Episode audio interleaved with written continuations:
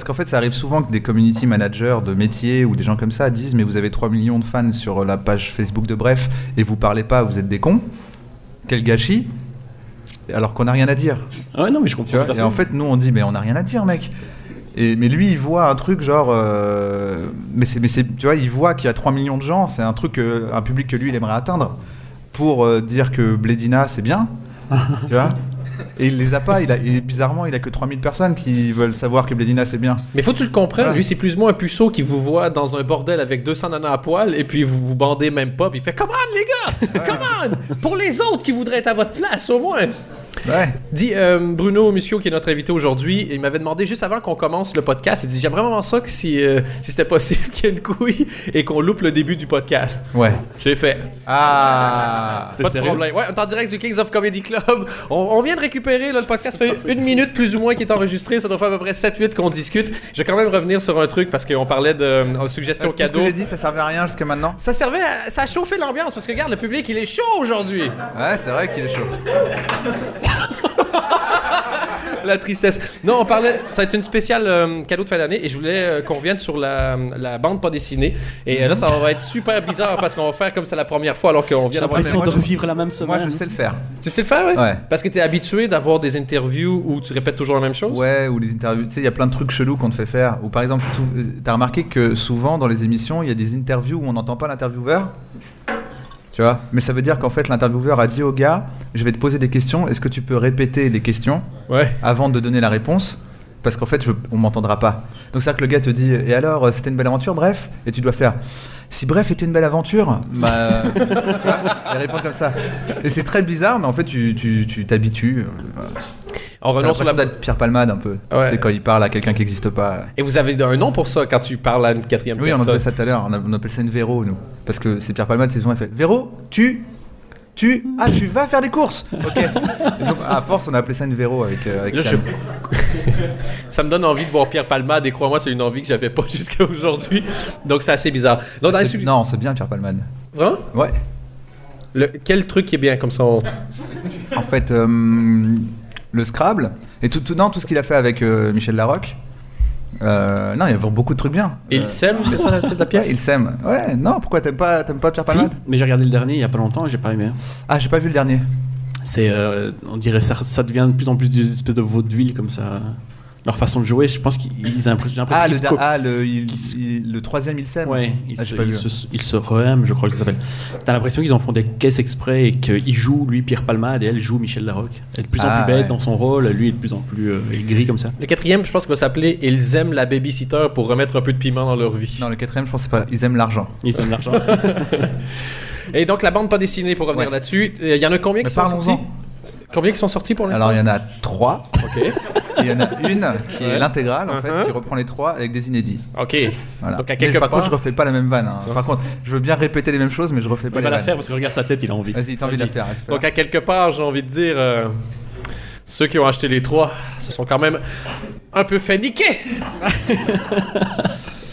Non, je trouve pas.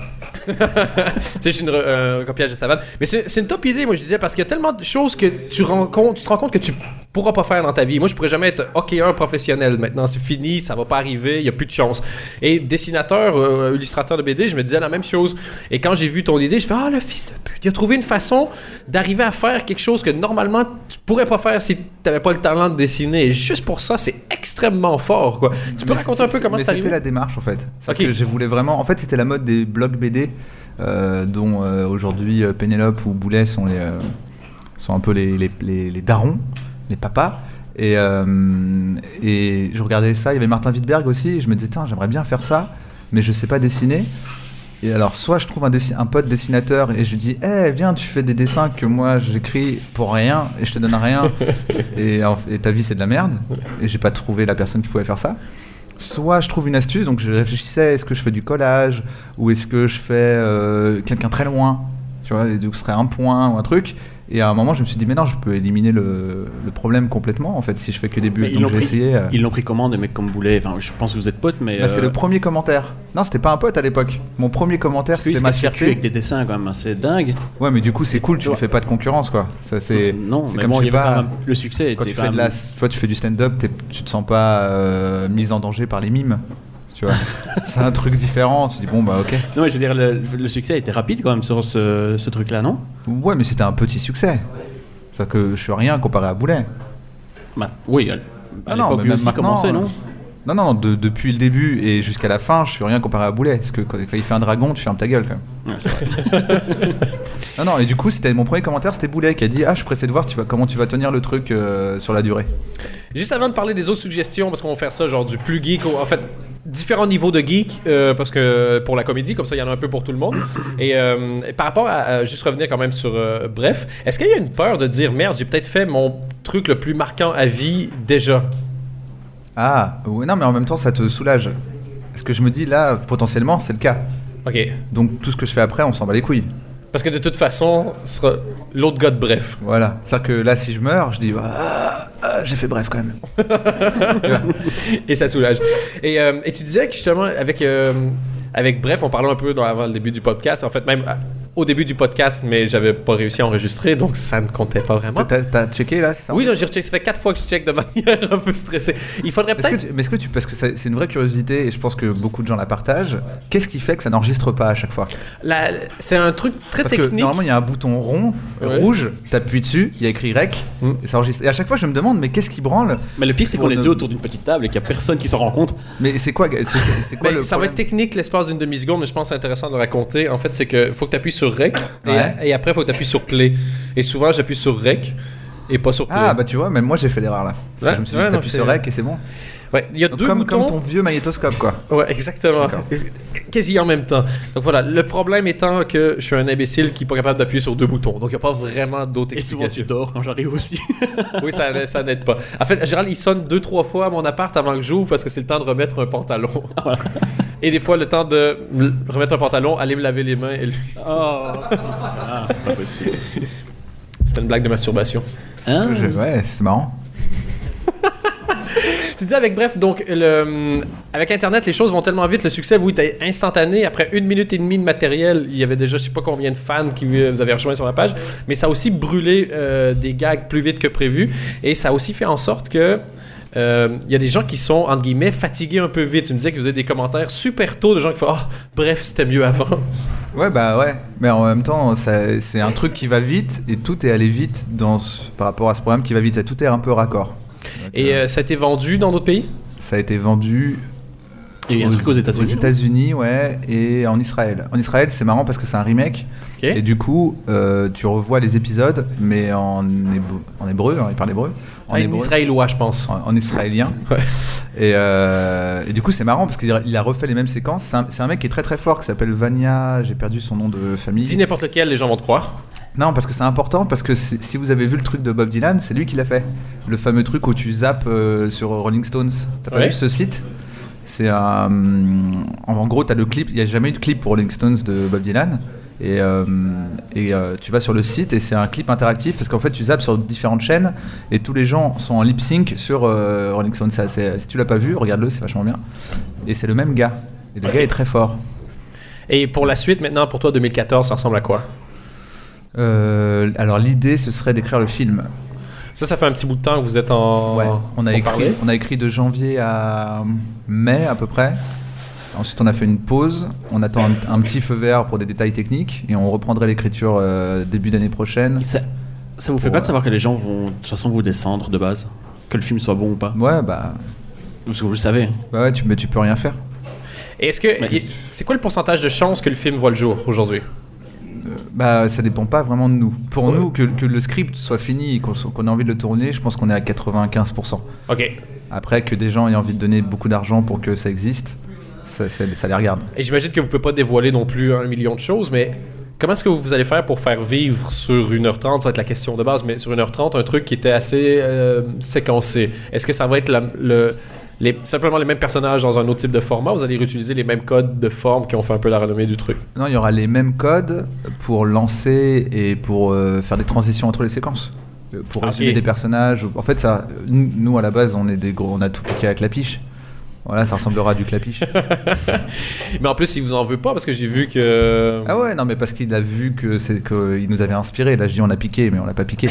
C'est, il a vu qu'il, qu'il nous avait beaucoup inspiré. Pour nous, c'est vraiment un- une influence forte avec Genet et avec. euh, avec d'autres, on va dire que vraiment Clapiche, c'est assez frappant parce que quand tu regardes un truc comme l'auberge espagnole, ça ressemble à Bref en fait. C'est euh, avec l'avion qui décolle. Ah non, en fait, c'est pas un avion qui décolle, et puis il va faire les papiers, etc. Toute l'intro, c'est très proche de, de, ce que, de ce que va être l'esprit du film. Et méchant salaud d'avoir réussi à vous copier avant même que vous fassiez la Mais, série. Ça, c'est. sa- c'est sa vraie force. Ça, c'est dégueulasse. quoi. On va commencer, euh, si tu veux bien, Anthony, avec euh, les suggestions. On va le faire un après l'autre. Si toi, tu as une idée, un truc qui te passe par la tête, Bruno, t'interviens à tout moment. Euh, la plupart des gens qui nous écoutent pour la première fois, de toute façon, c'est pour t'entendre toi. Donc, si tu peux parler, ne serait-ce qu'aux minutes, comme ça, les gens zappent pas, c'est bon pour nos stats, et après ça, on devient millionnaire. Ok. Voilà, comme ça, on est bon pour une minute. Anthony, vas-y. Euh, tu veux que je commence par quoi euh, Allez, commence avec le premier sur ta liste, au hasard. Un truc vraiment geek, geek de chez Com- Geek. commence avec un ultra geek, puis ça, moi, je vais enchaîner avec un moins geek.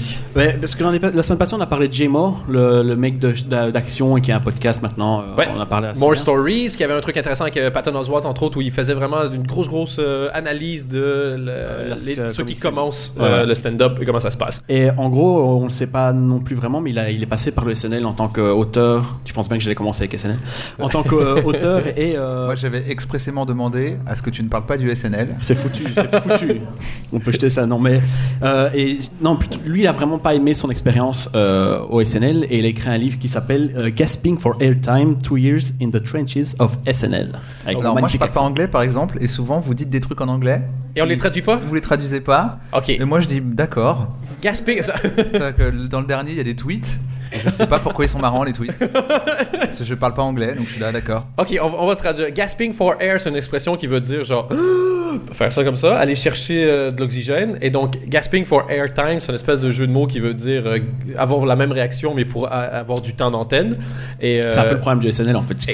Ils ont l'air méga tout sympas potes, mais entre il y a quand même des rivalités et c'est quand même celui qui au final sera le plus à l'antenne. Euh, Donc des- le gars, c'est un peu le Olivier Pourriol de. Voilà. SNL. c'est pas le seul. hein. Il y en a eu plein qui ont critiqué le SNL euh, en partant. euh, Il en parle souvent dans son podcast. J'ai- moi, il raconte entre autres une anecdote qu'une fois, il, euh, il est arrivé dans le bureau de Lorne Michaels, donc le boss de SNL, et euh, Lorne l'a même pas regardé. Il s'assoit, il fait son truc, et quand il a voulu quitter, euh, il a un peu voulu claquer la porte ou je sais pas quoi, et il a bougé la moquette, et donc la porte fermait pas. Et il dit J'ai dû me retrouver à quatre pattes pour essayer de refaire un peu la moquette pour pouvoir refermer la porte. Et c'est le moment que Lorne Michaels a choisi pour sortir de la pièce et juste me dire en quittant Hey, quand t'auras fini, tu refermeras la porte. hein. Ça doit Et être un juste pour doit encore plus. connard. ouais. Tout le monde dit que c'est un connard, mais comme c'est un connard qui a du succès, ça devient un génie. Mais si vous êtes un connard, il faut absolument avoir du talent. Sinon, vous devenez. En fait, des fois, il y a des gens qui sont comme David Lynch. Soit tu deviens SDF, soit tu deviens un génie. Mais il n'y a rien entre les deux. Tu vois. Tu vas pas le retrouver à la caisse du supermarché étant un bon employé. Ouais, mais c'est un bon moteur. À fond, parce que tu dis, t'as pas le choix. Moi, c'est un peu un moteur. Il y a plein de gens qui m'aiment pas. Du coup, si à un moment je suis pas marrant, je suis mort. Mais t'aimes bien que les gens t'aiment pas, toi, non?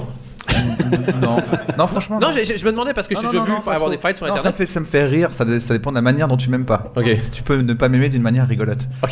Tu vois. Mais non, non, je, euh, non, c'est pas un truc que je cherche pour de vrai. En plus, je le dirais, je m'en fous. C'est Oui. pas un truc que je cherche. Si tout le monde m'aime bien, je suis content aussi. Mais le fait que les gens m'aiment pas, c'est souvent pour des raisons qui m'échappent un peu. euh, Mais parce que moi, je dois être un peu autiste sur un truc. Donc du coup, ça me fait rigoler souvent. Quelqu'un m'aime pas parce qu'un jour j'ai fait une blague, par exemple. Rien à foutre. Bah, je trouve ça marrant, quoi. C'est que pour moi, ça revient à dire à quelqu'un, je t'aime pas parce que je t'aime pas comment tu marches. tu vois, je veux dire, c'est pas grave. Oh oui, mais c'est, on a déjà parlé souvent, pour moi, sur scène ou, ou en télé, c'est l'équivalent de dans un jeu vidéo. Tu vas pas détester quelqu'un parce qu'il t'a pété la gueule à Mortal Kombat, tu vois. Voilà, exactement. Mais il y a des gens qui te détestent quand tu, quand tu débats aux jeux vidéo. Ouais, et je sais pas si ça, à l'époque, moi, je me souviens que mon frère me disait que c'était pas, c'était pas à cause qu'il était mauvais, c'est parce que la machine prenait pour moi. et et c'est drôle parce que tu dis, ah, tu sais, c'est de la mauvaise foi d'enfant, puis après ça, tu vieillis, puis tu te fais une copine, puis tu fais, ah, ok, non, je... c'est un peu le même principe. quoi. Autre suggestion. Autre suggestion, euh, beaucoup plus, euh, beaucoup moins geek, un truc qui s'appelle Dure Soirée. Ça, c'est idéal. N'importe qui qui s'intéresse un temps soit peu euh, à la comédie ou au bid, c'est top. C'est un humoriste québécois qui s'appelle François Morancy. Et donc, tu peux commander sur Amazon sans problème. Il a fait une compilation. il est allé voir plein d'humoristes pour leur demander le pire bid qu'ils se sont tapés dans une soirée. Et donc, tu as à peu près une vingtaine, un truc comme ça, qui racontent leur anecdote. C'est une inspiration d'un livre anglophone qui s'appelle I Killed True Stories on the Road. En anglais, il est beaucoup plus violent. T'as entre autres un gars qui dit Ah, un jour, on m'avait booké dans le sud des États-Unis. Et euh, on vient me chercher en vieux pick-up un peu rouillé, euh, tout se passe bien. Et, euh, et je vois bien que le, gars me regarde avec une drôle de tête. Tu vois, il dit T'es bien un tel? Fait Oui. Il fait Ah, t'es pas comme ce que j'imaginais. Fait Oui, mais il y a deux un tel. Il y en a un qui fait de l'humour raciste, puis moi, je fais mon coming out sur scène. Et le gars me regarde avec une tête de Oh, ça va pas aller. Il dit J'étais invité dans la réunion locale du Ku Klux Klan. Il dit je, monte sur scène et je me fais insulter, ça se passe mal, c'est de la merde. À un moment donné, juste avant que je fasse vraiment mon coming out, t'as un gars se lève, qui prend sa carabine et qui gueule Hate crime! Donc, crime de haine, qui fonce sur scène, qui me récupère et qui me sort par les fringues dehors et qui me lance dans sa bagnole. Moi, je me dis, ça y est, je vais mourir. Et, le- et le gars, quand il rentre dans son pick-up, il me dit, excuse-moi, man, mais si j'avais pas fait ça, tu te serais physiquement fait assassiner, ça nous aurait mis tous mal à l'aise après. Donc, ce que je fais, c'est que je te reconduis à l'aéroport, casse-toi et ne reviens plus jamais ici. hein. Mais il y a des gens connus dans le livre qui, qui, qui racontent des anecdotes? Des gens moyens connus. Il n'y a pas de genre Seinfeld, la fois que. Tu vois, c'est des gens un peu. euh, ça, c'est quand même un tout petit peu pour geek. Mais ça, ça met en perspective le côté. Après, tu dis, ah, hier, je suis allé dans une scène ouverte et puis euh, les gens n'ont pas rigolé. Putain, c'est trop dur la vie d'humoriste. Eh, ça va encore. Non, c'est un peu des fous hein, là-bas. Et il y a encore des, il y a des gens connus. Il y en a un qui raconte, il a fait un show, il y avait Dr. Dre qui était là, puis un peu sa clique. Et à un moment donné, il fait une espèce de gag et il arrêtait pas de parler, donc lui, ça l'emmerde, puis il fait Hey, ferme ta gueule. Et euh, Dr. Dre réplique, puis mais il commence à l'insulter. Et donc, il dit Je me dis que ça peut être une bonne idée, en quelque chose comme genre arrête de faire honte aux niggers ou un truc comme ça. Et il dit Le gars se lève et il me montre son fusil, puis il me dit Tu veux qu'on règle ça? Et à ce moment-là, je fais Bah, cool, au moins je vais mourir sur scène. hein. Et il dit il y a un gars qui se lève dans le fond de la salle, il dit Moi, je le vois pas parce qu'il est super loin. Et je vois une espèce d'armoire à glace de plus de 2 mètres avec une grosse voix qui fait c'est toi qui l'as fait chier, maintenant tu t'assois puis tu fermes ta gueule. Il dit ça au, pote de Dr. Dre. Et donc le gars, il dit En plus, je sais pas c'est qui, mais man, ceux qui avaient un fusil, t'es prêt à me tuer, genre qui se rassoit. Et donc je me demande ce qui se passe. Et à la fin du truc, de mémoire, c'était genre Shaquille O'Neal qui avait été là puis qui lui avait dit Hey, c'est pas cool ce qu'ils t'ont fait, mais t'inquiète, got your back. Et donc tu dis, à côté de ça, ce que nous on peut vivre, c'est rien du tout. Donc I Killed pour les un peu plus geeks, c'est en anglais. Et Dure Soirée de François Morancy, ça c'est vraiment chouette. Et c'est euh, en français, ça peut commander sur Amazon et c'est assez agréable. Et donc là, t'as as vendu un livre en parlant d'un autre livre. On sait pas ce qu'il y a dans Dure Soirée en fait. Dans Dure Soirée, c'est la même anecdote, mais avec, Ah, avec des Québécois. Les Québécois. D'accord. C'est le mec qui arrive avec du sirop d'érable, tout ça quoi. ok, génial. Parce que parce que c'est en c'est C'est pas parce qu'il est invité, vendu- tu peux lui dire que tu détestes C'est vendu, c'est vendu, c'est vendu légalement le sirop d'érable. Parce que aux États-Unis, c'est des armes. Là, les deux histoires, il y a des armes, il y a des mecs avec des fusils et tout. Bon, Là, ils sortent quoi, les gars? On fait venir un Français en se disant c'est pas grave, il sera pas désagréable, c'est pas grave, il fera pas de clichés racistes. C'est pas raciste. Ah, En fait, euh, blague à part, tu peux dire rentre dans ton pays, c'est le Canadien. Et je te mets au défi de faire ça avec cinq autres pays. Attends, c'est-à-dire? Ah, rentre dans ton pouvoir- pays sale. belge? Hein? Tu faire des amis, toi. hein, ce soir. Tu sais, avec le flashback. Mais t'aimes bien que les gens te détestent, détestent. non, non, non. Anthony, une autre suggestion. Euh, mais je vais enchaîner en fait sur ce que, ce que tu disais. Il y a un documentaire qui s'appelle Heckler. Euh, et en français, je sais pas comment ça s'appelle. Un Euh, heckler, c'est quand tu fais une blague et que la personne, au lieu de faire Hmm dans, sa dans sa tête, se dit c'était pas très marrant. À la place, choisis une façon un petit peu plus directe. Elle va créer quelque chose comme ça. Le fils de pute, ferme ta gueule, t'es pas drôle. Ils essaient surtout d'interagir. C'est des mecs qui essaient tout le temps de casser un peu les couilles, d'interagir avec le, le, le mec Ouais. qui est en train de faire son, son Ils essaient de casser le rythme de la personne Ouais. sur scène. ouais. Ouais, le, Et- le Jamel Comedy Club, quoi. Euh, oui, ils font, au Jamel Comedy Club, il y en a qui font ça? Ouais, c'est souvent des publics un peu, euh, un peu durs. C'est connu pour être une salle un peu dure. ok. Parce qu'en fait, voilà, exactement. Mais euh, là, c'est vraiment un documentaire sur euh, le mec qui, le présente, en tout cas. C'est Jimmy Kennedy qui jouait le mec qui faisait les vidéos dans Scream, tu vois, qui expliquait les règles. de- Ok. Parce qu'en fait, c'est un peu le seul truc pour lequel il est connu. Et il s'est mangé tellement de, de critiques quand il a fait The Son of Mask, la suite de Mask, avec euh, Jim Carrey, Ouais. qu'il s'est dit c'est pas normal qu'on Attends, Il y a, m'attaque il y a une moi. suite à masque Ouais, il y a Son of Mask, il y, en a plein. Enfin, En général, la deuxième passe encore au cinéma, mais une semaine. La troisième, c'est directement en DVD. Je crois qu'il y a un masque 2 euh, en film Ouais, c'est son fils, et c'est un petit gros comme ça, qui a récupéré le masque de son père. Je savais même pas. Parce que les gros, c'est marrant. Voilà. C'est toujours, c'est toujours euh, ça de prix, quoi. C'est un gag, c'est un gag qui est pas drôle, fais le dire par un gros, c'est connu. Mais donc ça. voilà, lui, il s'est mangé plein de critiques personnelles plutôt que sur le film, et euh, il s'est intéressé au sujet, et du coup, il va avoir plein de, de- de comédiens, là, plus ou moins connus aussi, mais il y a quand même des, de Sarah Silverman, etc., de Patton Oswalt, et c'est vraiment leur relation, leur relation hein, comment ils expliquent, euh, comment ils réagissent quand, quand on les prend à part comme ça. Euh, pendant qu'ils font leur show. J'ai pas de fin à ma, ma phrase, mais ça Je vais se faire lit sur mon visage. Mais euh, non, mais c'est super intéressant euh, de, de voir euh, enfin, comment tu ne dois pas t'énerver. Il y avait ça aussi dans un épisode de Louis. Où, euh, mais je, je crois que c'était joué, ce, ce truc-là. Avec la nana? Il y avait une nana qui Où il est au Comedy quelqu'un a le sida euh, pour euh, se masturber sur elle. Ouais, oui. non, C'est pas ça non, mais je sais pas, mais il lui dit vraiment des trucs un peu dégueulasses Oui, aussi. il non dit genre, il n'y a pas quelqu'un qui a le sida ici pour se masturber sur Ouais, cette si, si, personne. c'est ça. ça. Et il critique sa mère, etc. Mais je crois que ça a été joué.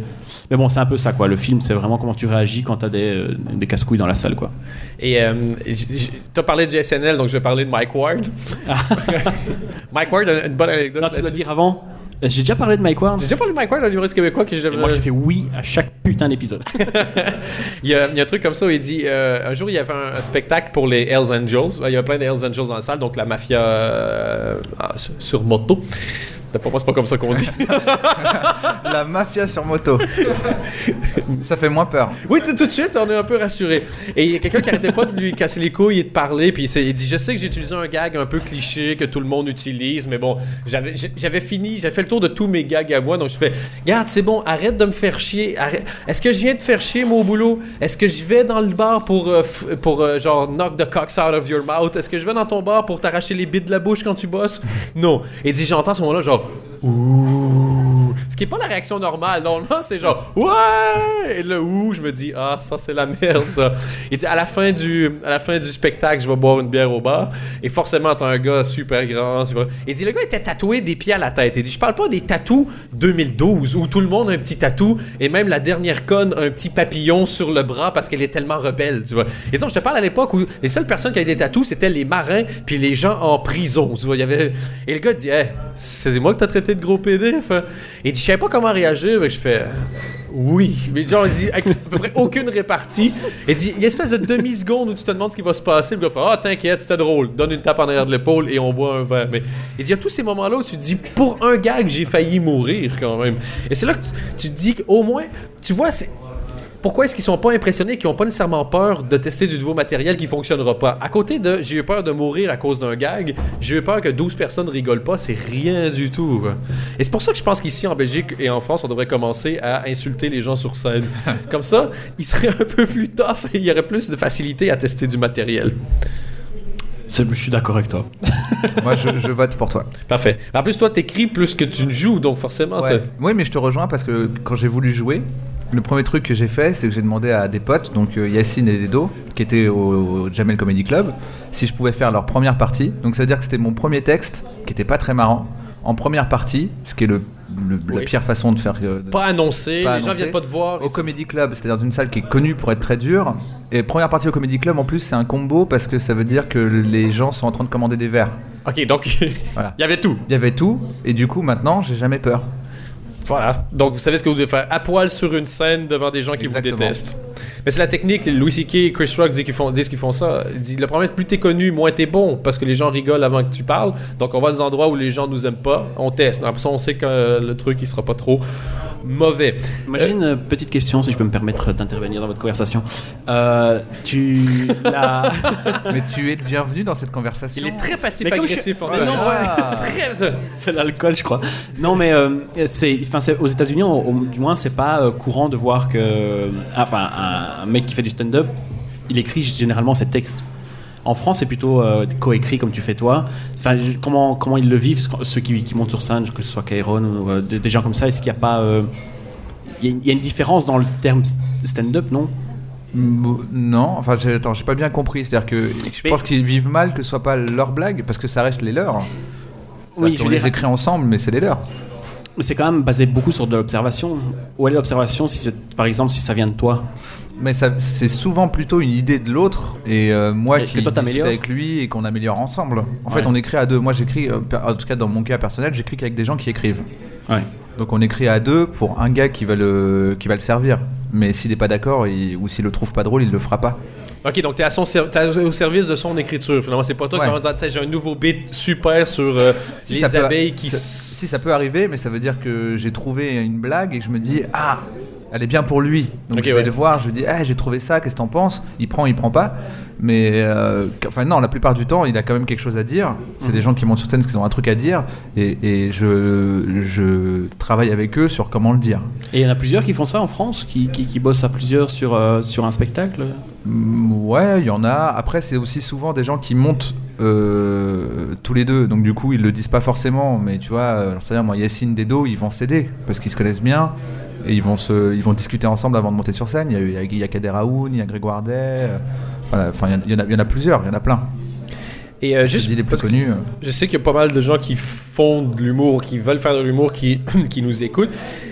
Comment tu fais, question en deux temps, est-ce que ça commence à être un peu organisé le monde des auteurs? Si tu as envie de dire, putain, me semble, moi j'ai envie d'écrire, je suis capable de d'écrire, est-ce qu'il y a un endroit où tu peux aller montrer ce que tu fais ou tu dois au- automatiquement, obligatoirement passer par la scène? Dire, Je vais aller faire un peu de scène ouverte, je vais croiser des gens comme ça les gens m'ont vu. Est-ce qu'il y a une autre façon? Est-ce que tu peux dire, tiens, j'ai pensé à des trucs et t'envoies des sketchs à des gens pour leur montrer ce que tu sais faire? Est-ce que- est-ce qu'il y a un réseau organisé? Là, ou- là, ça commence avec les vidéos sur euh, YouTube.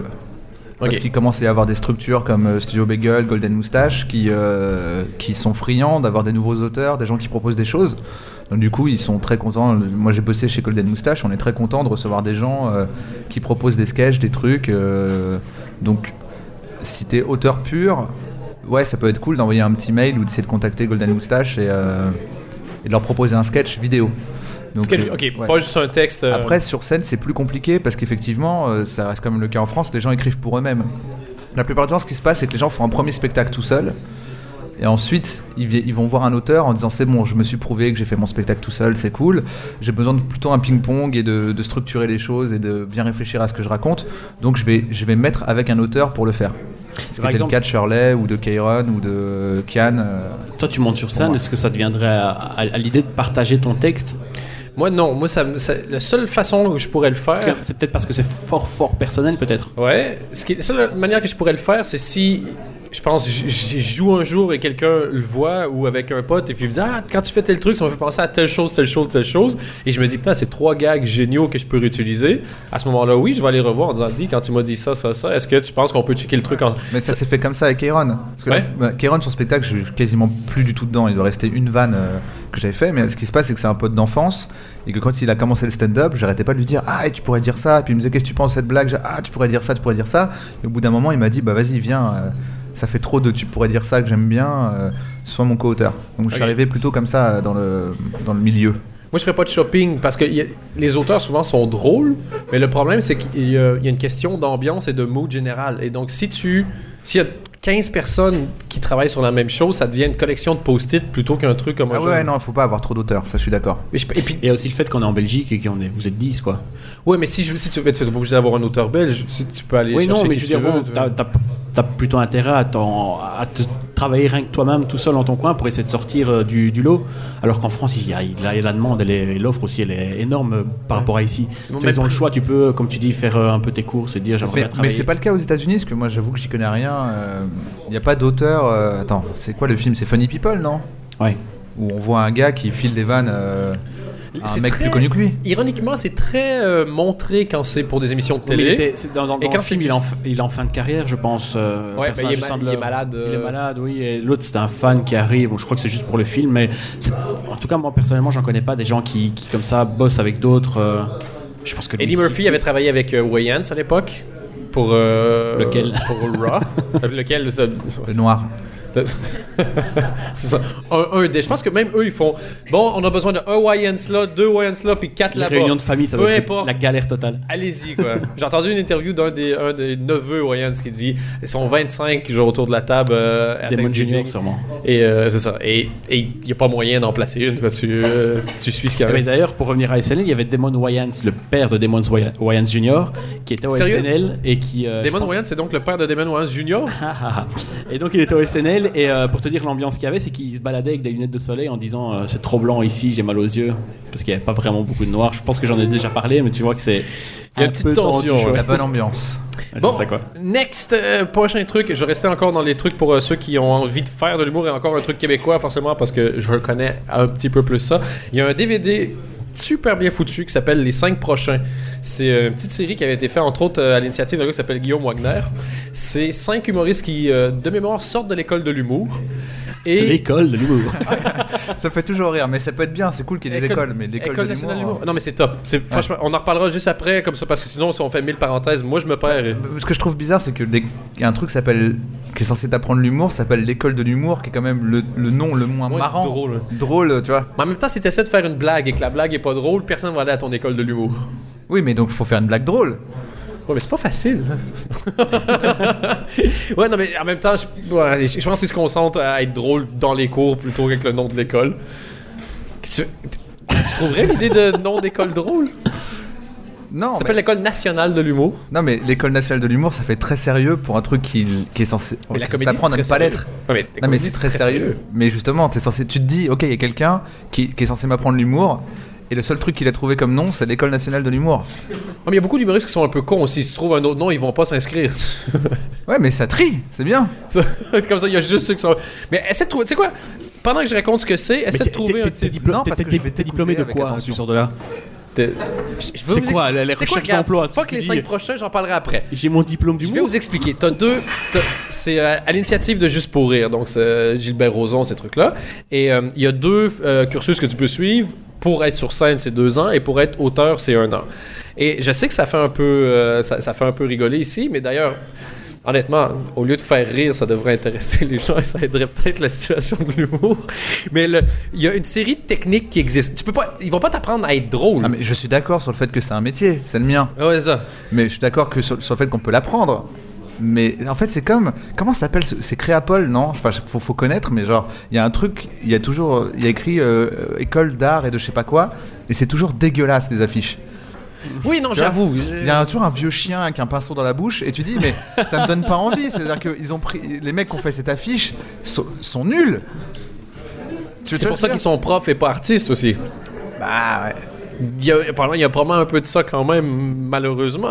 Moi, ce que j'aime avec il y a un danger avec l'école, c'est que tout le monde après ça a un peu les mêmes techniques, mais euh, ça t'apprendra pas à être drôle. Mais si t'es drôle, combien de fois tu vois des gens sur scène, tu fais ah c'est marrant, c'est juste ils ont pas réussi à tirer tout le jus de l'observation comique. Et, ça, ça t'apprend à comment ils apprennent des techniques. Vraiment, il y a ce truc-là, ce truc-là, ce truc-là, ce truc-là. Et pour faire un parallèle, les deux meilleurs livres pour ça, s'il y en a que ça intéresse, euh, ben, en français, il y a le livre de Christine Bérou, que, euh, écrire un one-man show et monter sur scène, je crois qu'il s'appelle. Et en anglais, tu as Comedy Writing Secrets, qui est assez pénible à lire parce qu'il y a des techniques même pour si t'es BDiste, et ce que tu voudras. Mais il y y a tout dedans. Et le step d'après, il y a un livre qui s'appelle The Comic Toolbox. Eux, ils partent du principe que tu fais déjà de la comédie, que tu sais déjà de quoi tu parles. Et en fait, ce qu'ils arrivent à faire, c'est que ce que tu fais un peu par instinct, ce que tu as pu observer qui fonctionnait, ils mettent une, euh, une théorie dessus en disant, mais regarde, c'est parce que telle chose, voici tel exemple, voici tel autre exemple. Et ça, c'est franchement top. Et tant qu'à faire, pas être dans le même principe, comme ça, on a fini le bloc euh, peut-être un peu plus théorique. Le euh, Eight Characters of Comedy d'un gars qui s'appelle Scott Sedita, je crois que j'en ai déjà parlé. Ouais. Les huit personnages de la comédie, comment les jouer avec plein plein d'exemples, ça c'est super intéressant. Et donc, moi, ça je trouve ça intéressant parce qu'au lieu d'avoir quelqu'un qui galère peut-être pendant cinq ans pour essayer de voir comment faire une vanne, on lui dit, ben voici comment on fait. Maintenant, c'est à toi de travailler, c'est à toi de trouver les observations. Ouais, mais je suis complètement C'est à toi d'accord. trouver si la tu sors de là, Moi, je pas- parlais que du nom. Hein. C'est ça. Depuis tout à l'heure, je te dis le nom c'est de la merde. Tu dis ouais, mais une école c'est important. Je fais, oui, oui, mais le nom c'est de la merde. Mais si tu sors de là, t'es pas catalogué comme si tu sortais de la nouvelle star ou. euh, Non, au contraire, ils font, c'est brillant avec Juste pour rire. Ils font le gala des diplômés de l'école, qui est parrainé en général par quelqu'un d'un peu plus connu, et tu vois tout le monde. Et en général, le parcours au Québec, c'est École nationale de l'humour. Tu sors le gala, je sais que bon, ça te fait encore rire. T'es un enfant, man. Ouais, j'adore. École nationale de l'humour. Le gars, il, lit la même blague carambard depuis 12 ans, ça le fait encore marrer. T'es resté un enfant, man. Après ça, tu, donc, le gala, de sortie, tu te fais un peu remarquer par certaines personnes, ça te permet d'avoir des bookings, y a un peu de visibilité. En général, ils partent plus ou moins 5 ans faire la tournée dans les bars. Tu vas aller jouer un peu partout, aller Il y a pas mal de distance entre les endroits, donc tu peux jouer beaucoup. Et après, normalement, au bout de 5 ans, ceux qui s'en sortent le mieux, t'as as aussi une remise de prix des, euh, des humoristes, ça s'appelle le gala des Oliviers parce que tu avais un humoriste célèbre qui s'appelait Olivier Guimond, ça. Et tu as la révélation de l'année. La révélation de l'année, en général, c'est quelqu'un qui a fait l'école de l'humour et qui, a, après ça, fait la tournée des bars pendant 5 ans. Donc, t'as Ah, un T'as rés- raison, ça me fait rire à chaque Ça me fait rire à chaque fois c'est juste que je rigole loin du micro. Mais dès que tu dis l'école nationale de l'humour, je trouve ça marrant parce que c'est le fait qu'ils aient rajouté national que je trouve trop marrant en fait. J'ai analysé et je pense qu'en fait c'est un bon nom. Parce que ils ont rajouté national. Mais Tu oui, c'est- c'est que génie. marrant dans toute la nation. T'es pas marrant que dans ton quartier, t'es marrant au nom de la nation. Vois, ils ont rajouté un truc genre pour faire classe qui est quand même national. École, ça faisait, ouais, ça peut être la primaire, tu vois. École nationale de l'humour. Donc ça veut dire que si tu vas le long de la frontière, tu fais une blague, Ouais, exactement. tu changes de côté de frontière, tu fais la même blague. Ça, ça arrive pas. En plus, on te tire dessus parce qu'ils ont des armes de l'autre côté de la frontière. Donc ça marche juste d'un côté. Et donc il y a un réseau déjà organisé si tu veux être. Si as des doutes et tu dois trop te lancer, il y a un réseau clair dans lequel tu peux euh, t'intégrer. Et pour ça, il faut du talent, mais euh, c'est ça qui est assez intéressant. Et toi d'ailleurs, qui, est- qui est auteur et qui fait pas partie des gens qui sont auteurs parce que genre. euh, ils arrivent pas à être sur scène ou ça les fait chier de pas être devant la caméra ou ils sont genre aigris qu'on ne les veuille pas devant la caméra. C'est pas un truc qui t'intéresse d'essayer d'organi- d'organiser quelque chose pour aider? Parce que quand tu regardes ce qui se passe en comédie en France, tu dois trouver, j'imagine, avec tes potes, qu'il y a plus de gens qui ont de talent que d'émissions chouettes. J'ai complètement mis la réponse dans ta bouche, mais. euh, Non mais ouais, non mais en fait c'est compliqué comme question parce que Il y en a ça veut 12 dire déjà? est-ce qu'une école, le principe c'est de trouver du travail après? Parce que si l'école, le principe c'est de trouver du travail après, eh ben il faut- pour moi c'est si c'est pour trouver du travail en France, on t'apprend à faire des trucs pas très marrants mais qui marchent. Tu vois Alors que si tu fais une école pour être vraiment marrant, eh ben je pense que personne Il- aura de travail derrière. Ils font des tests dans l'école. Enfin, je veux dire, tu passes devant les, autres élèves, tu, tu, Ah tu oui, fais mais ton j'ai sketch. vu. euh, Il y a des trucs, tu te lèves, puis genre, tu dois écrire un sketch pour tel jour, puis tu te lèves lundi matin, puis tu fais ton truc. C'est une école nationale, Anthony. Ah oui, juste ce que vous avez un pins en sortant? Un pins parlant. Ça, tu vois, c'est la même chose que quand on se fout de la gueule parce que je dis Martin. Scorsese, tu vois. Tu fais Ah, vous apprenez à faire de l'humour Non mais c'est très bien. En fait, mais c'est bizarre. Non, mais vraiment, c'est très Ah, bien très bien, d'apprendre à faire de l'humour. Je suis d'accord. Mais c'est bizarre de. ce que Bah alors, tu peux considérer Toi, t'es du pays de Mark Herman, puis toi, t'es du pays de Le- scène de ménage, puis soda. Ne faites pas trop les malins. Non, mais alors-. Tu peux dire que le Jamel Comedy Club, c'est une école, quelque part. Non, c'est un comedy club, en fait. C'est dans le nom. Oui, Mais tu passes devant la télé, enfin, c'est- comme tu dis, c'est difficile. Tu, tu- C'est l'école de la vie, on va dire. C'est-à-dire que, tu, que tu fais un casting, euh, et t'essayes d'être- pris, euh, tu passes sur scène, et si t'es marrant, on, on te prend. Donc du coup, t'es censé avoir appris des choses. C'est une Non. formation accélérée. Alors, ça se voit pas forcément chez tous, C'est un stage, pas une école, au, un stage. non, quand t'es au Jamel Comedy Club, t'es censé être déjà marrant. Ah, ça, ça a l'air de. J'ai l'impression de vous avoir donné une information en fait. En fait, t'es censé être déjà marrant en fait, c'est bon ça le truc. Ah oui. Eh oui. Et quand- Voilà, quand- donc c'est pas une école, t'es censé avoir, être allé à l'école, et là c'est un concours. euh, C'est la concrétisation, voilà. consécration. En fait, c'est, tu vois, j'en sais rien, tu parlais de, par exemple, la nouvelle star, t'es censé déjà savoir chanter. C'est un micro-crochet. Ouais, mais comme c'est pas le cas, je veux dire, euh, ni à Nouvelle Star, ni au Jamel Comedy Club. il y en a- il y en a des Je bons. suis, je suis d'accord sur le fait que t'apprends en faisant. Donc pour moi, oui, c'est Ouais. une école, mais tout est une école.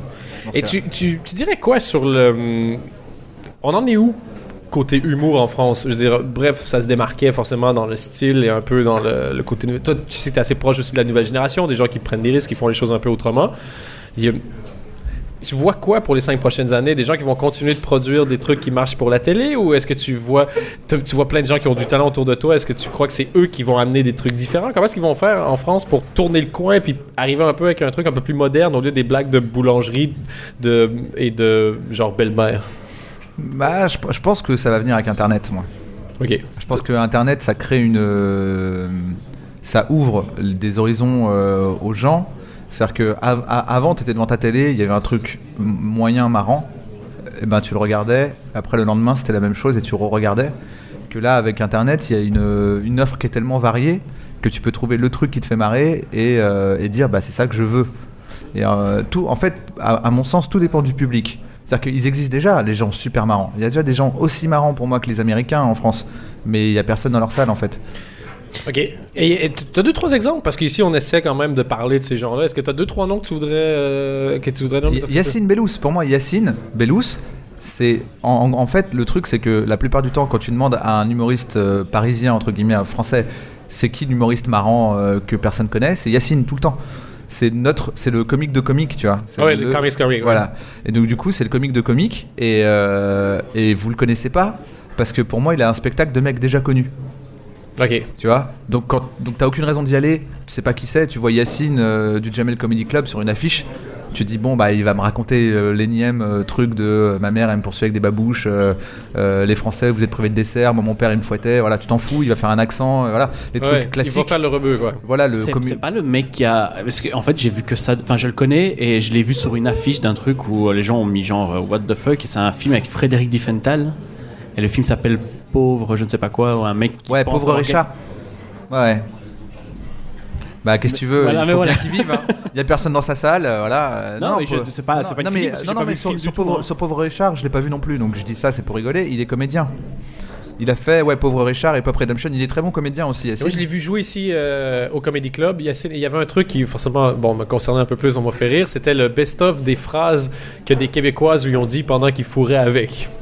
Et je veux pas refaire. Il y a rien de plus horrible que refaire le sketch de quelqu'un, mais il y a une de ses punchlines, c'est une des nanas lui a dit Pète-moi tout en dedans, je veux plus rien reconnaître. Et juste pour ça, ça vaut le prix d'entrée. Parce que malheureusement, étant du Québec, c'est crédible.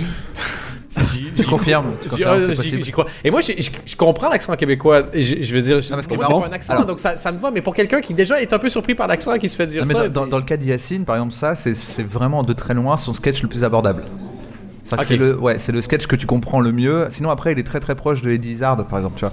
Donc, Eddie Izzard, si tu le connais pas, il arrive, euh, il se pointe tout d'un coup, il dit ses blagues. Je pense qu'il y a vraiment 80% des gens qui comprennent pas ce qu'il raconte, disent mais qu'est-ce que veut dire cette, cette personne étrange? Pourquoi est-ce qu'il parle d'une pieuvre sur la lune tu vois? Et, euh, et Yacine, c'est ça. Donc ça, c'est le sketch. Après, ce qui est intéressant, c'est qu'il dit euh, casse-moi tout là-dedans, je veux plus rien reconnaître. Mais ce qui est marrant, c'est ce qui- c'est ce qu'il dit derrière. Tu vois, Oui. c'est quand il dit, euh, c'est comme si la meuf, en fait, elle voulait qu'on lui redécore entièrement sa, sa chatte comme dans DNCO, tu vois. et- Et pour ça, il fait deux. Au lieu de s'arrêter en France, une fois qu'il y a le truc un peu comique, les gens s'arrêtent et lui il continue. Puis Ouais, il lui, fait il continue, un- euh, mais il, est fait- très anglo-saxon. Ouais, très- ah, Baptiste Le Caplin fait la même chose aussi. Au lieu de s'arrêter vite. Et, euh, Pour revenir, tu dis les, les, les, les nouveaux humoristes sont sur Internet. Pourquoi on le, il n'y a pas de confiance On leur, fr- enfin, on leur donne que des accès à la télé via des, des programmes courts. euh, Studio Bagel, ils ont, ils ont repeuplé toute la chaîne de Canal, euh, toute la, la rentrée de Canal. Non, mais regarde, par- typiquement, il y a eu On ne demande qu'à en rire. Ouais. D'accord? On ne demande qu'à en rire, vous aimez pas. On est d'accord, vous aimez pas trop. Mais, Non, mais je ça regarde, cartonnait. mais c'est- je- ça me parle pas. C'est comme. C'est Voilà. une émission qui va pas me parler de toute façon. Voilà, donc, euh, mais ça cartonnait. Ouais. Si, si, à, si à un moment, euh, pour cartonner dans On ne demande qu'à en rire, fallait faire les blagues de Louis C.K. et euh, être au niveau de, je sais pas, Silverman ou euh, Chris Rock, et ben. Hey, là, tu viens d'en faire trois. Non, mais tu vois, Très bien. tu vois, s'il y avait ces trois, s'il fallait Ouais, faire on ça. a- moi, enfin, moi, personnellement, j'aime pas parce que c'est des sketchs et que moi, des sketchs, ça me Mais il n'y a pas que des sketchs. C'est juste que quand tu arrivais et que tu faisais du stand-up, C'est ben, dégommé, il ouais. se faisait dégommer. Bah oui. Mais c'est aussi Mais le donc voilà mais pourquoi j'aime pas le y compris par le public. Mais Louis je mais donc, mais donc ce que je veux dire, c'est que quand même à un moment, tu fais un truc qui est pour, qui est pour le public. Oui, mais Louis C.K. Le public il y a eu n'est pas 10 prêt. ans à pas. En fait, le public, il est pas prêt. C'est-à-dire que vous, vous regardez des trucs aux États-Unis, vous êtes au top, vous parlez anglais. Vous voyez des trucs On de a pris une douche dans la journée. Quand je vous entends, j'écoute votre podcast et je me dis, waouh, elle a l'air tellement bien leur vie, ils comprennent ce que dit Louis C.K., tu vois. Votre vie, elle est mortelle. Parce que vous, vous êtes loin devant. Ouais, mais nous, on Mais en. France, Toi, tu le fais. En France, c'est très loin derrière. En fait. Oui, mais ce que je veux dire, c'est que la responsabilité, c'est pas le public qui tout à coup se réveille un matin en disant Tu sais quoi? Je vais aller télécharger l'intégrale de Bill Burr. Il me semble, ça me semble génial. C'est qu'il va falloir qu'il y ait des gens qui soient meilleurs. En fait, des gens qui aient un truc différent, qui soient meilleurs que ceux. Mais ça va qui venir lentement. C'est ça en fait le truc, c'est que ça va venir tranquillement, petit à petit, parce que. Bruno Muschio croit que le français est lent. Mais non, mais c'est le cas, c'est vrai. non, non, mais ça veut dire que c'est pas, c'est une- c'est juste une question, c'est culturel. C'est comme, euh, regarde, là, on commence à avoir un late show avec. Arthur, avec des trucs comme ça. Mustapha en fait un, je crois Mustapha Latassi sur voilà. euh, NRJ12. Il y, il y en a eu quelques-uns et ça, ça marchouille. Mais c'est pas, ça devient pas une règle comme euh, il- comme il y a aux États-Unis. Et Attends, ici on est juste à côté. Enfin, les stand-up, c'est. on- on- alors on est un peu plus rapide dans, dans, dans la compréhension. Je pense pas que tous les gens ici en Belgique euh, connaissent Louis C.K. et regardent euh, tous ces trucs-là comme on Non, regarde mais nous, attends, mais tu parles des. Belges ou tu parles des gens qui sont dans cette salle? Ici en Belgique. Non, même on, a, on a qui cartonnent en plusieurs- Belgique en même temps, il n'y a, pas- il y a pas énormément de Louis C.K. Il y a francophones les, qui il y a les grosses grosses stars, les Pirettes et les Mark Herman, mais a- on a quand même pas mal d'artistes depuis quelques années, en particulier grâce à, au- à- aux Kings of Comedy ici. Et c'est devenu mais normal. Et sûrement, ça vient d'une initiative personnelle. Je Non, pense que mais c'est ça qui doit- moi je me rends pas compte, mais est-ce que ça reste confidentiel ou est-ce que vraiment le gars il cartonne Il y en a combien qui sont partis en France? Des mecs Ah, comme moi, Walter, des mecs comme Alex Vizorek, tu passes à la télé tout le temps. Enfin, je veux dire. euh, Là, je suis une grosse a- star. hein. Non, mais non, mais, mais c'est pas ça que je veux dire. Faut- Non, non, mais, non, mais je vois ce que tu veux dire. Mais ça part, je dis, eux, Non, mais ils Ça n'a pas posé de Attends, problème ça que ça a l'air de poser en France. Ça rejoint, la même chose, hein. ça rejoint ce que je disais, ils existent. Mais ils cartonnent pas autant que euh, scène de ménage. Ben, on va revenir euh, au même point qu'on dit. C'est le genre de métier où il faut 10 ans pour être bon du jour au lendemain. C'est tout. Ça en a développé en plein qui sont dans la même culture. Et je pense qu'il y a une nouvelle mode aussi avec les humoristes. Il y a plein de jeunes qui ont envie de faire humoriste, comme il y en a qui avaient envie de jouer de la guitare ou un truc comme ça. Ben, eux, dans 10 ans, ils vont être euh, journalistes, ils vont avoir du fric, ils vont aller voir des spectacles, ils vont aller voir des trucs qu'ils ont aimés. Je pense que tu dis, c'est juste le temps que ces gens-là vieillissent, que les autres meurent, et puis après ça, euh, que ça- les, les a- gros chiffres a- se fassent pas. Moi je pense qu'on a une génération de retard. Et que ce que tu vois toi euh, en, en Belgique, tu le vois parce que tu es dans un microcosme, mais que c'est pas le cas du grand public. Non, ça c'est sûr. Non, c'est sûr, parce que bon, on a toujours une distance avec le grand public de, de base, mais j'ai l'impression que le- l'écart est, est- est moins important en Belgique qu'en France. Ça, je. je- Non, mais je sais pas, j'en regarde mieux. pas, mais il en a rien à foutre en fait. J'ai- Écoute, j'ai pas de conclusion à ça, mais tout ce qui est, c'est toutes des initiatives comme ça qui sont intéressantes. Et j'espère qu'en France, je crois que ça se parle aussi qu'il y a de- des projets d'avoir des, euh, des. Il faut juste des endroits où ceux qui sont des comédie nerds, comme on peut l'être, ou qui soient fans de ça, aient des endroits pour se rassembler, euh, pour se retrouver. C'est des sites comme Splitsider, comme il peut y avoir aux En, en États-Unis. fait, c'est que ça n'existe pas encore. En c'est France, les, les, les comédies nerds. L'équivalent du tag parfait, en fait, pour l'humour. Voilà, mais les comédies nerds, ils n'existent pas. Les seuls, moi, les seuls geeks de comédie que je connais, les seuls geeks d'humour que je connais, sont humoristes. Quand il y aura une, offre suffisante, en fait, c'est comme euh, à un moment, il y a les cartes de basket avec toutes les stats. Il y a des gens qui se mettent à se passionner pour les stats sur les cartes de basket. Le jour où il y aura des cartes d'humoristes avec des stats, il y aura des gens pour se passionner parce qu'ils auront quelque chose à observer en fait. Quand je vois, quand vous faites vos news et que vous savez euh, quel, euh, quel auteur part de quelle émission pour aller dans quelle émission, machin s'en va du SNL pour aller dans le late show de Bidule, ça n'existe pas en France. Je suis incapable, même moi, j'ai du mal, je alors que je les connais, à savoir qui est parti où, euh, qui est passé euh, de, de telle émission à telle émission. Le jour où il y aura une, un un truc sexy, voilà, une histoire derrière, un truc, euh, voilà, et ben il y aura des mecs pour la suivre. Ben, c'est un, un peu le truc qu'on essaie de faire, ne serait-ce qu'avec le podcast. Moi, j'espère qu'il y aura un site un jour internet qui permette de parler de ces trucs-là. Et, et moi, c'est mon avis. J'ai toujours cru que les musiciens avaient réussi là où les humoristes ont échoué. Déjà, quand tu dis que l'humour c'est un art, les, genre les peintres te regardent en genre vomissant du dégoût sur ta face, tu mais aussi parce que on a réussi, les, les, les chanteurs ont réussi à avoir toute une histoire. Tu vois juste toute, ne serait-ce que l'image qu'ils font. Chaque concert, t'as un photographe. Le, je vois parce que je vois qu'il y a quelqu'un dans la salle que j'ai vu dernièrement sur Facebook qui est euh, musicien pour un groupe qui s'appelle Van Der Den, puis il y a des photos de lui comme guitariste, mais il a l'air d'un dieu. Tu vois, il me fait limite questionner mon hétérosexualité quand tu le vois. Tu fais, il y a... Même, j'ai pas vu sa musique, j'ai déjà envie d'acheter l'album. tu. Et les humoristes, t'as toujours des espèces d'affiches débiles avec un nez rouge quelqu'un qui sourit pour montrer que c'est de la comédie. euh, tu La journée où t'auras Ouais. l'air cool Il y a un et que gros, le backstory, ça va être intéressant. On a un gros problème oui. d'affiche en France. Arrête d'essayer d'en faire des tonnes, putain. Moi, ce que j'ai envie de faire. en fait, il y a beaucoup de gens qui veulent faire ce qu'il faut. Ouais. Ils se demandent qu'est-ce qu'il faut faire. pas envie de qu'est-ce- qu'ils ont fait Ouais, qu'est-ce qu'ils ont fait avant les autres Ouais. Ok, ils ont fait comme ça, alors je vais le faire aussi. Mais c'est pour ça qu'on ne demande qu'Henri, encore une fois, me dérange. Parce que même, je pense que C'est même. resservir la même shit. Oui, et Ruquier même lui-même n'aime pas le stand-up, alors que c'est justement à lui de. Quoi qu'il Oh, produit Gaspard non, Proust non, en même non, temps. Ruquier- c'est pas vrai qu'il aime pas le stand-up. Non, C'est non. lui, c'est il produit Ruquier, Gaspard Proust, Il en a ça fait. C'était un des premiers à en faire en France. Mais oui, c'est justement ça que je, je trouve problématique. Pourquoi alors il ne le met pas en- plus en avant ou au, au moins il le défend Mais parce que Catherine Barma qui est Alors pas son après, job. je vais pas regarder On demande qu'à tous les jours, mais parce que son travail à lui, c'est de produire et des producteurs une émission qui plaît au public. Et le public, Ouais, quand il y a un sketch, ils sont au maximum de leur capacité. Ils éclatent de rire. Voilà. Et de toute façon, c'est eux qui votent. Donc du coup, euh, c'est lui, il est, il- je pense qu'au contraire, je pense que lui, il se dit, il faut que je fasse ce pourquoi je suis là, et ce pourquoi je suis là, c'est pour donner aux gens ce qu'ils veulent. Et là où je vous rejoins. Ouais, mais voilà. là, c'est- du coup, t'as je pense pas qu'il veuille éduquer les masses. Mais par contre, après, derrière, c'est lui qui produit effectivement Ga- Ga- Gaspard Proust ou euh, Michael Gregorio, des gens comme ça, et qui leur donne vraiment des possibilités de faire des choses bien.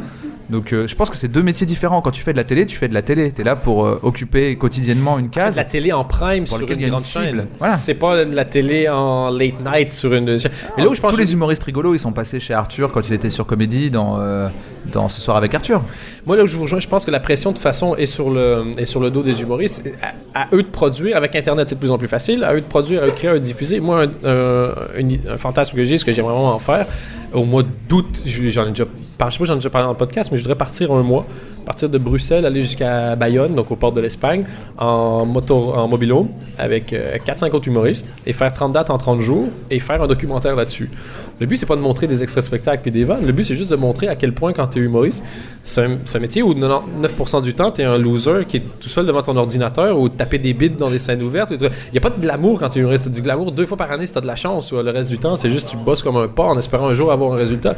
Mais tant qu'on le montrera pas, les gens, ont leur vie. Pourquoi est-ce qu'ils s'intéresseraient à aller fouiller sur des trucs, tu vois? Ils en ont rien à foutre. Tant que tu le proposes pas, c'est à nous de le montrer. Si tu le montres pas, ils peuvent pas le savoir. C'est normal. On est en train de, de- on a fait euh, une conversation assez intéressante, je trouve, sur ce qui se passe en humour. On a un peu dévié. Il reste 5 minutes au podcast, donc on va peut-être juste faire un espèce de petit ping-pong de suggestions. Oui, je peux juste poser une dernière question. Ouais, vas-y. Euh, T'as l'air assez éloigné en fait de tout ce qui est humour américain, parce qu'apparemment tu comprends pas. Mais Ouais. comment, tu, tu, tu- c'est quoi tes inspirations, des, des mecs que t'adores, qui te font rire euh, Bah, mm, bah, c'est mes potes qui regardent des Américains. Du coup, du je sais que je suis influencé par les Américains, bah, parce qu'ils le font. Ouais. Tu vois quand tu vois des mecs comme Yacine, euh, Sam Melia, euh, Dedo, des gens comme ça, ce sont des gens qui sont directement inspirés par les Américains. Euh, et euh, c'est comme si, en gros, eux, ils avaient euh, récupéré un peu l'essence de, de ce qu'ils ont aimé dedans. Et, moi, en la regardant, je vois ce qu'ils font. Je Ok. vois- donc c'est la nouvelle nouvelle école quelque part. Je suis influencé par les influencés. Ok. Parfait. On fait quelques échanges. On parle dans les, pour les, euh, pour les euh, suggestions cadeaux. Euh, On va, tous se mettre à, on va tous se mettre à, à parler beaucoup plus vite comme ça. Et oui. On va fouiller un petit peu parce qu'il reste plus que 5 minutes. Et je ralentirai après au montage, comme ça, ça va aller. Euh, un livre de photos qui s'appelle Comic Genius, qui est euh, un, un livre où il y a un photographe qui est allé chercher donc, des Steve Martin de ce monde, ça. Et c'est simplement un, un beau, ce qu'on appelle les beaux livres, avec euh, les humoristes tout le monde, hein. célèbres dans des positions. Les photos sont magnifiques. Donc ça, c'est un vrai, ça s'appelle ça un coffee table book. Donc vraiment livre qui- Mais qui n'a pas le prix d'un coffee table book. Je crois que c'est une vingtaine, trentaine de dollars, donc euh, Donc ça, c'est c'est largement abordable. si quelqu'un est le moindrement geek d'humour, c'est sûr qu'avec ça, euh, vous allez cartonner. Euh, moi, j'ai juste terminé par quelques petits docus en fait, euh, qui sont trouvables en DVD, mais aussi dans- d'autres façons, je suppose. Euh, et le premier, c'est John Rivers, Piece of Me. On avait déjà parlé d'elle. euh, Une des premières femmes à avoir cartonné en stand-up. Ouais, euh, c'est euh, sa vie, c'est vraiment dans. C'est malade. C'est un truc de dingue. Elle bosse comme une folle, elle arrête pas. Elle est toujours à Las Vegas en ce moment, je crois. Ouais, elle cartonne c'est- elle est connue pour comment ça s'appelle Fashion Police, mais tu la vois, là, tout- toutes ses blagues, tout ce qu'elle a fait comme blague de toute sa vie sont marquées sur des fiches qu'elle garde. Et alors, elle, s'est classée par thème. C'est un truc de dingue. Et tu la vois paniquer quand il y a une heure de sa journée où elle bosse pas. Elle a son agenda. Elle veut. Elle dit non, mais j'ai une semaine, je peux partir sur un bateau, une croisière. Enfin, c'est vraiment bien. L'avantage avec les fous, c'est qu'ils bossent beaucoup en général. Ouais. Et euh, je vais en passer quelques-uns, mais je vais terminer par euh, Conan O'Brien Can't Stop. On avait déjà parlé de lui. Ouais. Euh, et c'est tout sa, sa dépression qui a été filmée quand il a été viré de chez, de chez NBC. Euh, et c'est assez incroyable de le voir lui comme ça, euh, j'ai envie de dire fragile, euh, qui fait des blagues mais il n'a pas envie de rigoler. Et tu le vois faire un tour, il fait des festivals, il fait des trucs un peu en dessous de ce qu'il est devenu en fait. Euh, ce que NBC lui a permis d'accéder comme statut et euh, c'est vraiment super intéressant. On parle de gens qui sont capables de raconter une histoire derrière l'humour. C'est l'exemple parfait. Et moi, je vais juste finir en nommant deux, trois trucs. Les deux livres de Bill Carter sur l'histoire du late night, Ouais. où justement il parle de Conan O'Brien qui, genre, il, un- il y a des problèmes mentaux. Tu vois, des fois, quand ça se passait mal, Ouais. il rentrait dans son bureau, il verrouillait la porte et se cachait en dessous du bureau pour pleurer. Mais vraiment, physiquement, il- son producteur devait arriver pour aller le rechercher en dessous du bureau. Donc, tu vois, c'est un gars qui a des problèmes. Le documentaire de Woody Allen, si vous l'avez pas vu, il est incroyable. Quand on parlait du fait d'essayer d'arrêter de se déconcentrer en allant juste voir sur Facebook ce que les gens pensent de nous puis de travailler un peu, tu vois exactement avec lui ça. Ch- Chacune de ses idées, il l'écrit sur une bête feuille, il met dans un tiroir et euh, il fait le film. Quand il a fini le film, au lieu d'aller s'intéresser à ce qu'on en dit, il retourne dans son tiroir puis il va prendre le film suivant. C'est, t'as fini de voir ce film-là, tu fais ah moi aussi je vais écrire. Ça, ça donne franchement beaucoup de motivation. Euh, et puis un truc français, moi c'est euh, du français que je préfère honnêtement, c'est Didier Super. Et euh, j'ai eu l'occasion de lire la BD de Didier Super qui est top. Donc, euh, Ah, il a fait une BD Ouais, la BD elle est super marrante et, euh, et, et, et si t'as envie genre d'être choqué, bah achète-la, tu vas pas être déçu. Ouais. Voilà. Bon, on va devoir, donc euh, il n'y a pas de nouvelles de What the Tough là Parce que moi j'étais venu pour ça. hein. Ouais, what's the tough Est-ce que J'ai pas regardé, j'ai plus regardé. Ah, t'avais mené une infos, enquête. peu, si, si, si, j'ai revu un épisode et euh, je pense qu'ils ont commencé à sélectionner dans des, euh, Vrai dans des vrais comptes, on va dire. Parce qu'il y avait des gens avec des vrais followers, des vrais tweets euh, qui dataient pas d'il y a deux ans. Donc je pense que petit à petit, ils recommencent. Comme on avait dit, à mon avis, ils ont sûrement tourné une grosse partie, ou en tout cas pour lancer le, le projet. Euh, après, le projet est bien. Le problème, c'est que la série, il n'y a, pas vraiment de vanne. C'est tellement court que ça dure même pas une minute. Donc tu sais, tu sais pas vraiment développer. Quoi que vous allez me dire, vous l'avez fait. Mais euh, là, ils ont pas, euh, ils ont, ils sont, ils y sont pas encore arrivés en tout cas. D'accord. Bruno, Dan, Anthony, Dan, j'ai envie de dire. Bruno. Dan, Anthony. On apprend ça à l'école nationale de l'humour. bah, c'est sûr. T'apprends Ah. que c'est pas ça- marrant, ça serait puis parfait. ça redevient marrant, ça redevient pas marrant, puis ça redevient très marrant. On est exactement dans la même logique que certains vieux épisodes des Simpsons, je pense entre autres. euh, Je crois que l'épisode du monorail, c'est le plus. Exactement. Ah bah vous qui êtes des geeks, vous, tu savais que c'était euh, le mec dont t'as parlé là, Conan euh, Conan O'Brien O'Brien, ouais, Qui a écrit l'épisode du monorail monorail. C'est le plus bon jour On va finir là-dessus. Merci beaucoup Bruno d'être avec nous, d'avoir été avec nous. Et euh, maintenant, Mais de rien. C'est fini. Puis nous, on prend une pause parce que je me casse au Canada. Puis toi, ben, Ah, on reviendra en janvier. Euh, je pense que je vais peut-être poster quelques, quelques news comme ça sur le Tumblr de temps en temps. Euh, des trucs que je trouve euh, plutôt. donnes l'adresse encore? C'est euh, cnwpodcast.tumblr.com. pour te suivre, le meilleur, c'est Twitter, Bruno? Ouais, Navo underscore. Un Navo underscore Ouais, rien. parce que Navo, c'est un japonais. Sérieux? Ouais, qui ne sait pas pourquoi des gens lui parlent souvent, je pense. J'imagine. Hey, merci beaucoup. C'était le 15e numéro de CNW Podcast. À plus tard, en fait, au mois de janvier. Ouais. Là-bas. non, c'est une bonne fin. Je suis assez satisfait de la fin. merci, hein, ciao. Ciao.